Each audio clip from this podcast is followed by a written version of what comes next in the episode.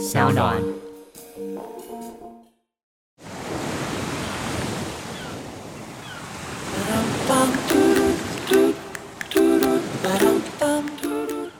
嗨，大家好，我是那些你不敢跟老板说的事的主持人徐佳凯。在接下来的日子中，除了那些你不敢跟老板说的事，正式经由大家票选后更名为那些我所遇见的选择之外呢，更将来推出这个绿洲信箱 Self Oasis Mailbox 这个全新的单元。那在这个节目当中，你将会像是聆听一个实境秀一样，听到一个老板他是怎么样在经营他的餐酒馆，但更重要的是，你也将听到许多来自我的客人们的真实故事。并与你一同讨论这背后的选择。而如果你也有故事想投稿，那欢迎线上投稿到 self oasis 一三五 at gmail dot com，或是线下寄信至台北市大安区一三五巷四号。但记得主旨要注明“我有故事想说”。呃，同时我也非常期待有一天，我们接下来在这边讨论的故事呢，将可以借由我另外一个。导演的身份影视化，把它变成网络影集，分享给大家，将故事的影响力扩散到更多的地方。那现在就话不多说，直接开始我们的新单元喽。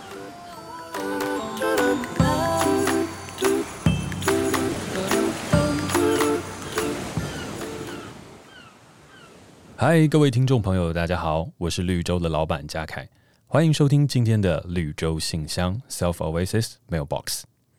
Self Oasis 是我所创办的一间餐酒馆，里面有卖五百五十块新台币就可以吃到的乐眼牛排，以及喝到我自己设计的调酒。但更重要的是呢，它就像是我的一个基地，收藏着我的作品与迈向梦想的记录。而在这个节目当中，你将会听到一个老板真实经营一间餐酒馆的每周报告，以及当周所收到的客人故事。好，那一开场。就要来个刺激的，要来报业绩啦！上周 Self Oasis 绿洲的业绩呢，一共是哇哦，十六万四千三百六十八块新台币，另外收到了五千零五十七颗 Self。呃，这边说明一下，Self 是我自己所发行的虚拟加密货币，呃，对标台币的话，大概是一比三，所以一共合计是十七万九千五百三十九元新台币的业绩。恭喜大家！那这周在 Self Oasis 当中，我发生了一些蛮好玩的事情，这边也想说提出来跟大家分享一下。那首先的话，就是我我们 Self Oasis 的楼上其实是一个预约制的奶茶店，然后它有获得台湾奶茶节的金赏啊，叫做福奶茶。那福奶茶呢，在上周开始去推出了手作的体验课程。那我们的好朋友，也就是共同主持人 Cady 与他的许多朋友们都有来体验。那他的朋友都非常有文艺气息。上个礼拜看到之后，居然是知名的作家张希，以及另外一位知名作家，现在在 Verse 担任编辑和啊摄影的蔡杰希哦，都是非常大有来头的人。所以我终于懂为什么 Cady 要奔向自由了哦，因为毕竟他周边的朋友在奔向自由了之后。感觉也都是财富自由。那但重点不是这个啦，重点是福奶茶推出了手作体验课程，然后他们玩得很开心。因为就我在旁边来看，他们基本上没有什么在体验，都在聊天。所以我后来发现，福奶茶这个手作课程可能比较偏向是一个啊、女性找到一个时间点，然后谈话聊天的一个场合和所在。所以如果你想要找话聊，然后聊得优雅的话，欢迎可以来福奶茶玩。哦，然后接下来的话就是六月的时候，绿洲即将迎来我们的二周年庆生派对，所以我最近正在筹划绿洲的庆生派对，然后我很期待，很兴奋。那但是啊、我的工作员工和伙伴都非常的紧张，因为有参加过我们共听会就是的沙龙的朋友都知道，我这样一下子就不小心把场子弄得太大，然后又塞爆了 Oasis。据说啦，上一次共听会好像是排了三百多公尺长，一直排到拐弯处还在排。那我下一次呢，就是办这些庆生趴的时候，我会再好好控管一下人数。所以呢，如果有兴趣想要来 Oasis 一起庆生，一起跟我们欢度二周年的，也都欢迎可以来。好，那简单分享一下本周经营的故事之后，我们就要进到主题喽，那就是要来朗读今天的客人来信。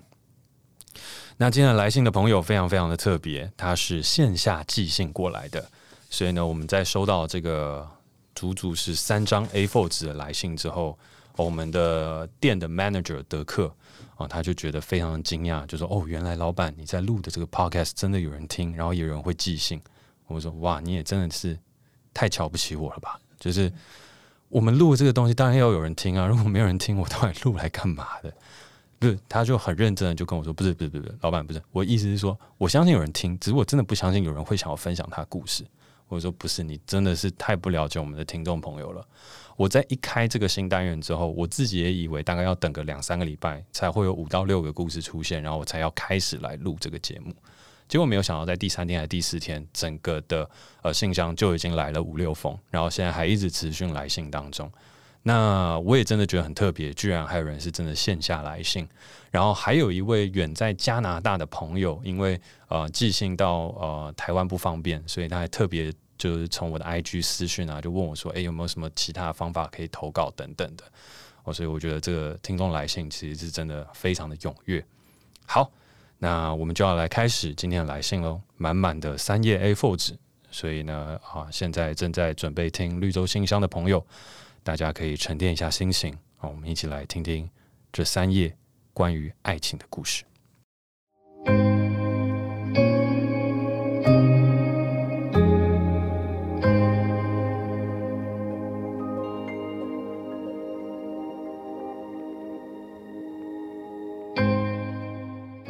爱情是大家都着迷的主题，开场白很容易拔乐了起来。反正这像是一个生日对他人而言一样，自己以为至关重要，但实际上对整个世界都是无关痛痒的故事。那我就老实的叙述。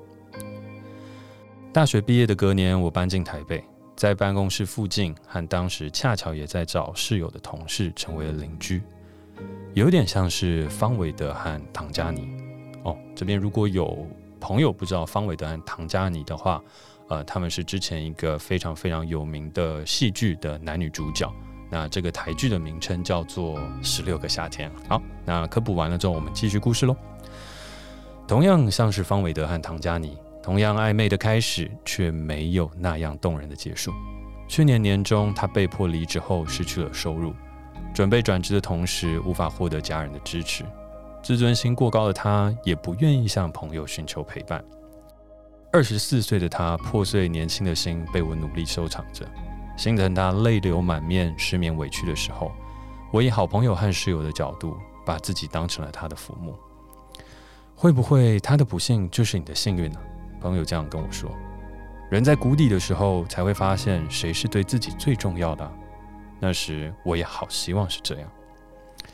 不管怎样，还是期待我的付出会有回报。后来没有，即便他在不幸的时候，也没因此爱上我。啊，真的念到这边的时候，我觉得有一点沉重。其实我真的在看到这个信，在看到这一开头的时候，我有两个感觉。第一个就是他的文笔真好，就是完全不用修饰就可以拿来朗读。然后第二个事情是，就算隔着一个一个一个纸张和。这种文本的感觉，都还是可以感觉到他对那个男生的爱。好，那怎么样感觉呢？我再接着念下去。那段时间，我的生命使节以他为名，每个周末一起看书，晚上在沙发上聊天。回家我会切好水果，拿起洗衣机里的衣服。在我晓得他叫另一个漂漂亮亮的女孩子起床之后，挂号我都说她是睡美人，刮胡挂号。好，这个补充的意思是，那个男生都会固定叫另外一个女生起床，然后还会叫那个女生叫睡美人，然后故事的主角是喜欢那个男生的。好，朗读到这边有点悲从中来，但我们继续。这些举动都还继续，在他告诉我他不再和那个女孩子联络之后，怎么也想不到，不久之后他下定决心，也切断了我们的暧昧。同时搬出去了那层我们共同住了九个月的公寓，住在了不同的地方。我们还是当朋友吧。前几天那个女生跟我告白了，可是我也没答应她。现在我想要先专心读书。搬家后联络依旧继续。当时我想，我们就当干脆的朋友了，一切等她尘埃落定再说。下面呢，是那些我那时偷偷放在平台上想跟她说的话。而接下来，我想要用第二人称，会感觉比较好提起跟放下。好哦，他其实非常非常会写文字，然后他有用了很多刮胡跟刮号去描述了这整段的故事。其中有个刮号我刚刚有点跳过，因为我怕大家听起来可能会觉得怪怪的。就是那个男生啦，在不再跟那个女孩联络的时候，嗯，他说他对他说了哦，他觉得我觉得你对我来说像天使，那个女生像讨人厌的公主。哇，这男生我怎么觉得他有一点点有一点点渣男的感觉？就是他在喜欢另外那个女生的时候，一开始说她是睡美人。然后后来没有再跟那个女孩联络了之后，就跟他这个室友，也就是我们故事的主角说：“你像是天使，那个女生是讨人厌的公主。”怎么听起来感觉有点不太对劲儿？对，但是我就是觉得，嗯，好，我我我我，我们先继续往下念。就是我现在把他接下来写的很长的这一段，是用一个第二人称，就是我们当事人的女主角在跟这个男主角，也是他的室友。哦，喜欢上另外一个女生的室友的一个第二人称的一个信。那念完了之后，我再讲一讲我自己内心真实的感受。好，准备来喽。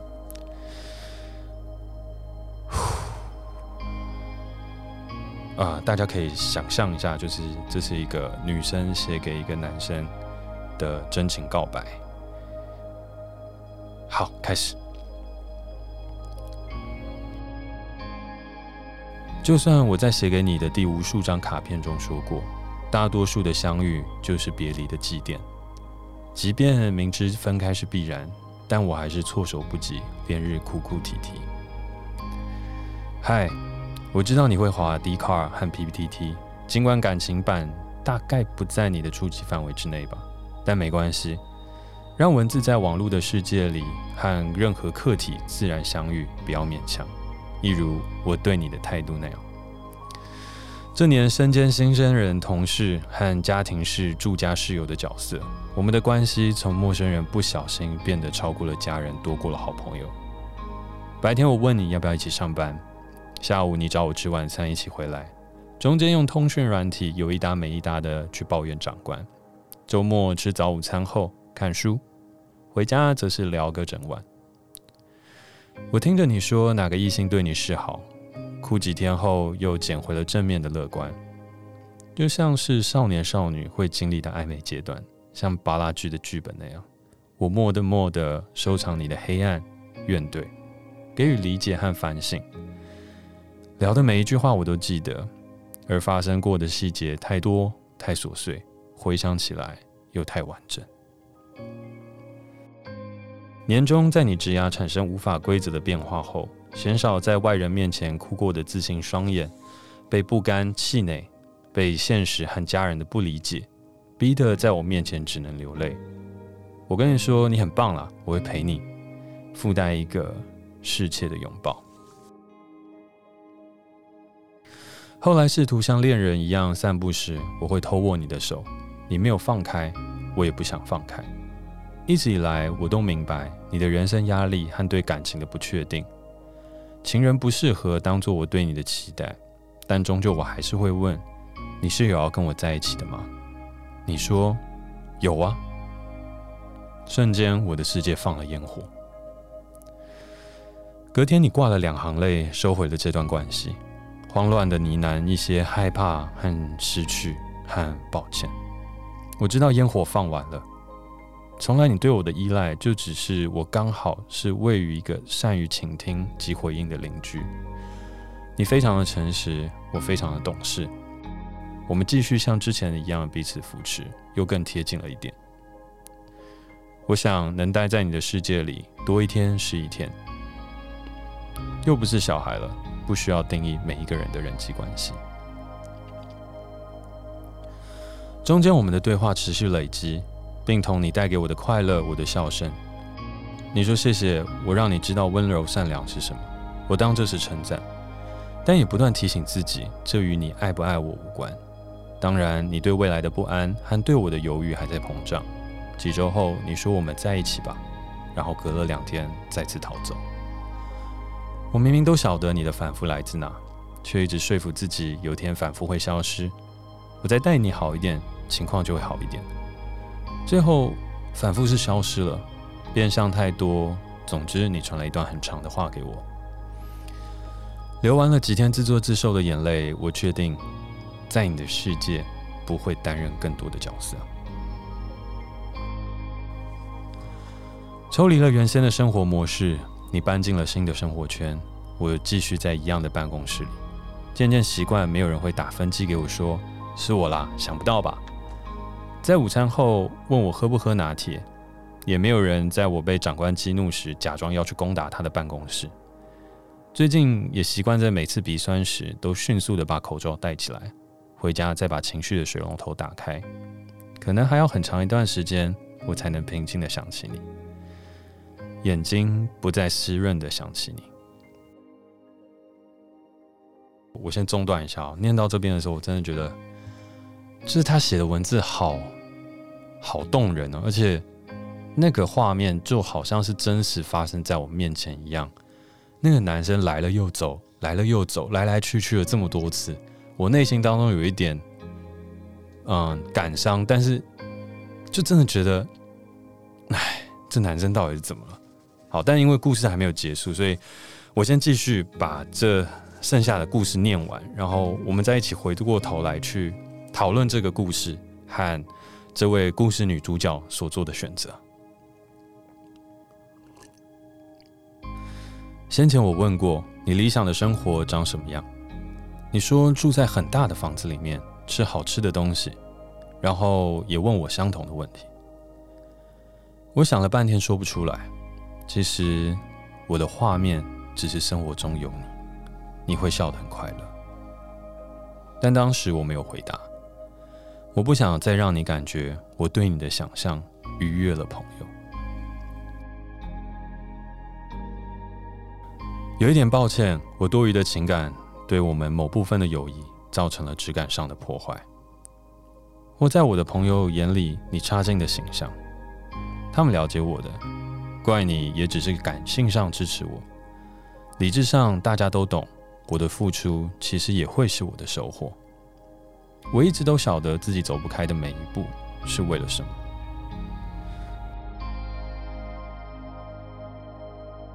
那段日子过去，我们现在还是好的。我还是会在看到巧克力、香蕉、芒果时想到你，看到葡萄柚、杨桃时记得不要想到你。看到长头发、白皮肤、腿爆细的女生时，总是会自问：如果我长得跟她们一样，是不是你就会在？接着想到每每朋友情感失利时，我总是会尽心尽力颂扬我眼里他们的美好，真心的跟他说他多值得被爱，而对方多值得被砍，自己却在相同的关卡里变成了这种不爱惜自己的无知可怜虫。挂号。当然，我依然深爱那些在情感里跌倒又站起来的每一位朋友。挂号，带着祝福，未来的我们都会遇到好多的人，学到好多的事。我知道自己很幸运，进入了大台北这座时不时让人觉得渺小的城市，认识、了解和深刻的爱了各种风景，包括你和我自己。只是可能还不够幸运。目前我总无法避免感觉到哪里正在酸痛，没来由的就用你作为通篇的人称了。我把自己不知道要如何传达的文字发表在公开的平台，好像太做作，也怕留下这样的感情故事变成了无聊的言情小说。但算了，法律也没有规定国民不能行为做作，伤心的时候就做些做作的事情吧。可是以后就会好的。慢慢的就变好了。OK，哦，最后还有一小段，但是已经不是以第二人称写给，就是他这算前男友吗？还是前室友？我姑且不想要把他称之为前男友，然后就称他为前室友的这个男生的的的第二人称的信。好，那最后的话有一小段，嗯，他在写这些东西的总结，然后也是我自己很喜欢的一段，嗯。这次来信真的蛮长的，但我很喜欢这个故事，所以就请听众朋友再借我一点点时间，让我把最后这一段读完。故事总之是单恋开头，失恋结尾，穿插我自以为是的圣母情节。搬家前，我和他坦白，我大概很难忘掉这些。请他恋爱的话，要告诉我。我想要知道以及祝福。他说好，谢谢。还有，不管怎么样，我都会在他心里有一个位置。我告诉自己，这些话就留在当下，自己没那么重要，却还是想起来，依旧是心底一软。误认片语为永恒。年底我们在台北不同地方持续联络，每天每天，他打电话跟我说他压力好大，想打给我。我以为我晓得他在读书、吃饭、运动，我不晓得的是，很久以前，那个在电话那头需要被唤起床的睡美人，已经以女朋友的姿态存在在他的生活里了。听完朋友转述他的感情，那天晚上我没有进食。夜晚睡后饿醒，吞了布朗尼之后回到了床上，半梦半醒，直到食物塞住喉咙，冲进厕所吐，吐出来的看不清是什么东西，也吐掉了一些无谓的坚持，结束了一场戏份太多的平庸故事。把这段对我很重要的日子记下来，重点不在于谁要去检讨，谁需要后悔，仅仅因为它曾发生，让我流泪和改变。我的世界终究太少，对人际的认知亟待改进。对爱的过度执着和施压都亟待割舍。老板说，所有的故事都是从选择开始的。我知道每个选择都有后果。起初选择了相信，相信我有一天会让他动心，或有一天可以选择放弃。后果是我会难过，可能会成为客观上来讲的笨蛋。但故事讲完，也有其他的选择，像是学习把重心放在自我认知上，而不是在爱人眼里的我上，找到使命。不止在付出爱人的时候，才感到活着。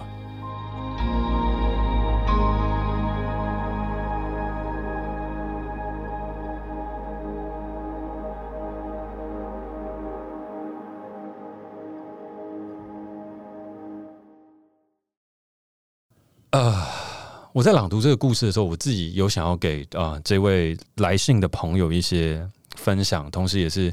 呃，想要跟绿洲信箱的呃大家的听众分享一些事情，就是我真的觉得，虽然我在半途中一直在说那个男生是渣男，然后这个男生怎么样，又或是什么了等等，但是真的就我自己也是一个男生的立场，其实我觉得这好像是蛮多数男生都会遇到的行为和感情上面的一种懦弱。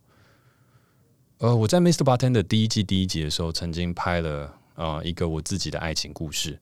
那我那时候所提出来的论点就是，我觉得男生跟女生他永远有一个时间差。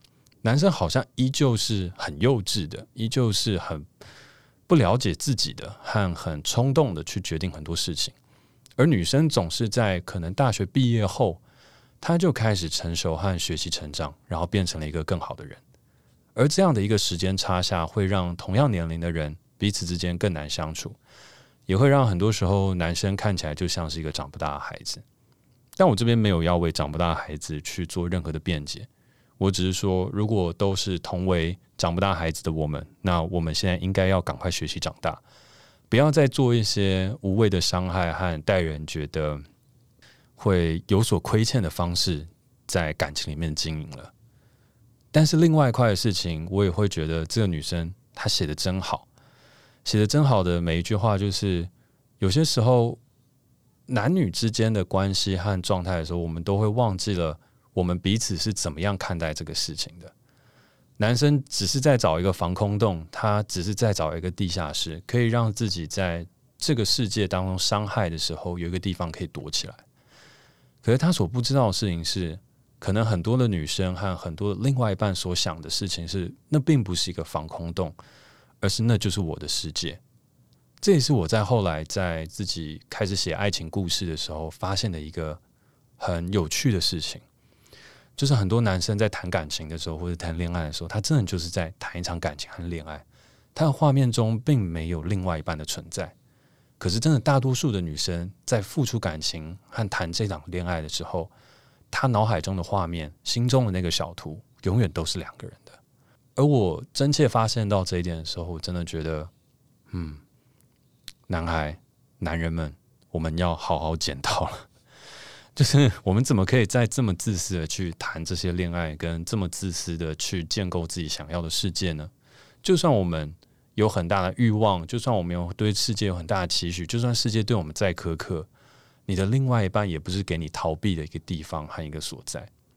但同时，我也想要跟更多的女性听众朋友，还有更多可能正在恋爱或走向恋爱的朋友说上一句的事情是：有些时候，我们也不能够去强制对方一定要在我们的生命当中。毕竟有很多事情会是来来去去的。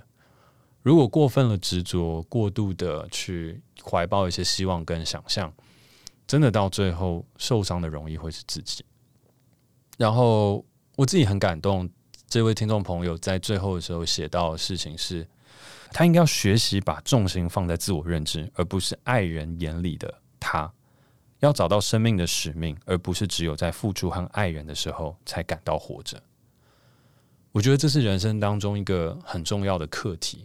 我觉得男生跟女生的确有一些很直观上的差异，男生他可能就是会追求职场啊、自我认同啊。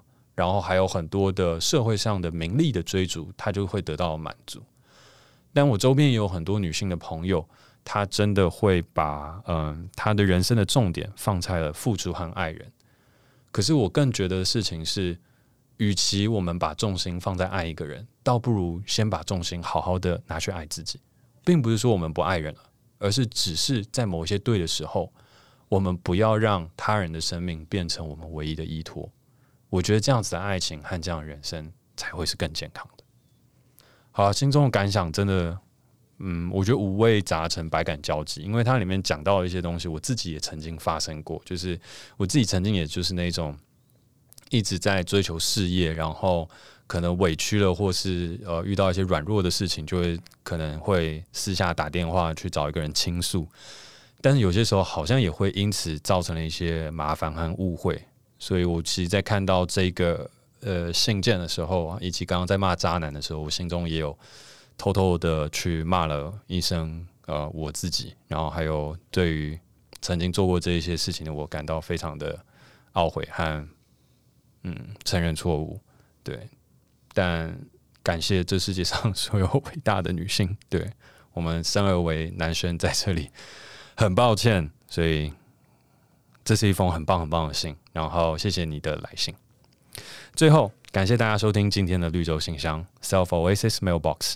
如果你也有想说的故事，欢迎线上投稿到 Self Oasis 一三五 at gmail dot com，或是线下寄信至台北市大安区一三五巷四号。但记得主旨要注明“我有故事想说”。而如果你喜欢这个节目的话，欢迎在 SoundOn 上面订阅我们，或对我任何的评价，也欢迎在 Apple Podcast 上面帮我评分加留言。那如果你想用 IG 的话，也可以追踪我的 IG J A C K S E L F 一九九一，私讯我，跟我分享你的心得。感谢大家这周的收听，我们下周见。